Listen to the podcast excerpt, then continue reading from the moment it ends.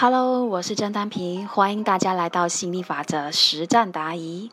我们这一期的主题是：恋爱但求幸福，真爱不必改造。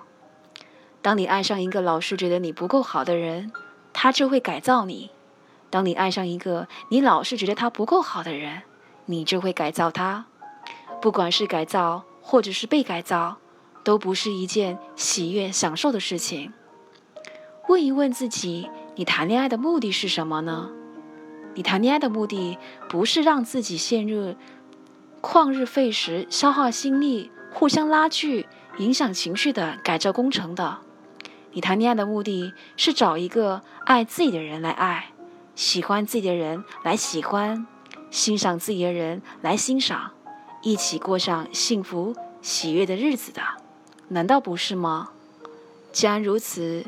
与其找来了一个不对的人，再用力把他改造成对的，而不直接重新吸引一个对的呢？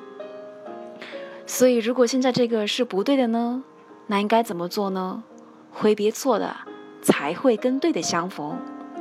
因为你谈恋爱是来过好日子的，不是来过苦日子的，是来享受让他做他，享受让自己做自己的。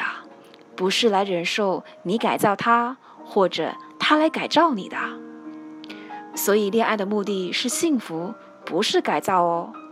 当你看到他这里不好，那里不够好，你再怎么改造，他都是无法让你满意的。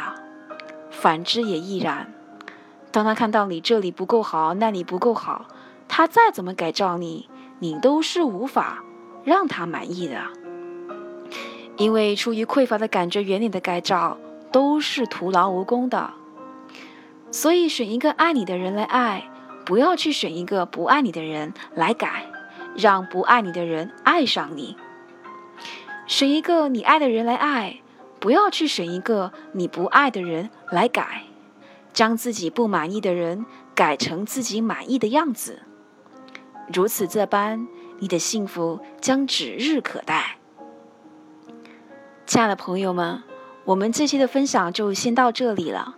如果你在实践心理法则的过程当中遇到了问题，欢迎你加入我们一起修炼心想事成的魔力，和众多热爱成长同名的伙伴们一起实操心理法则。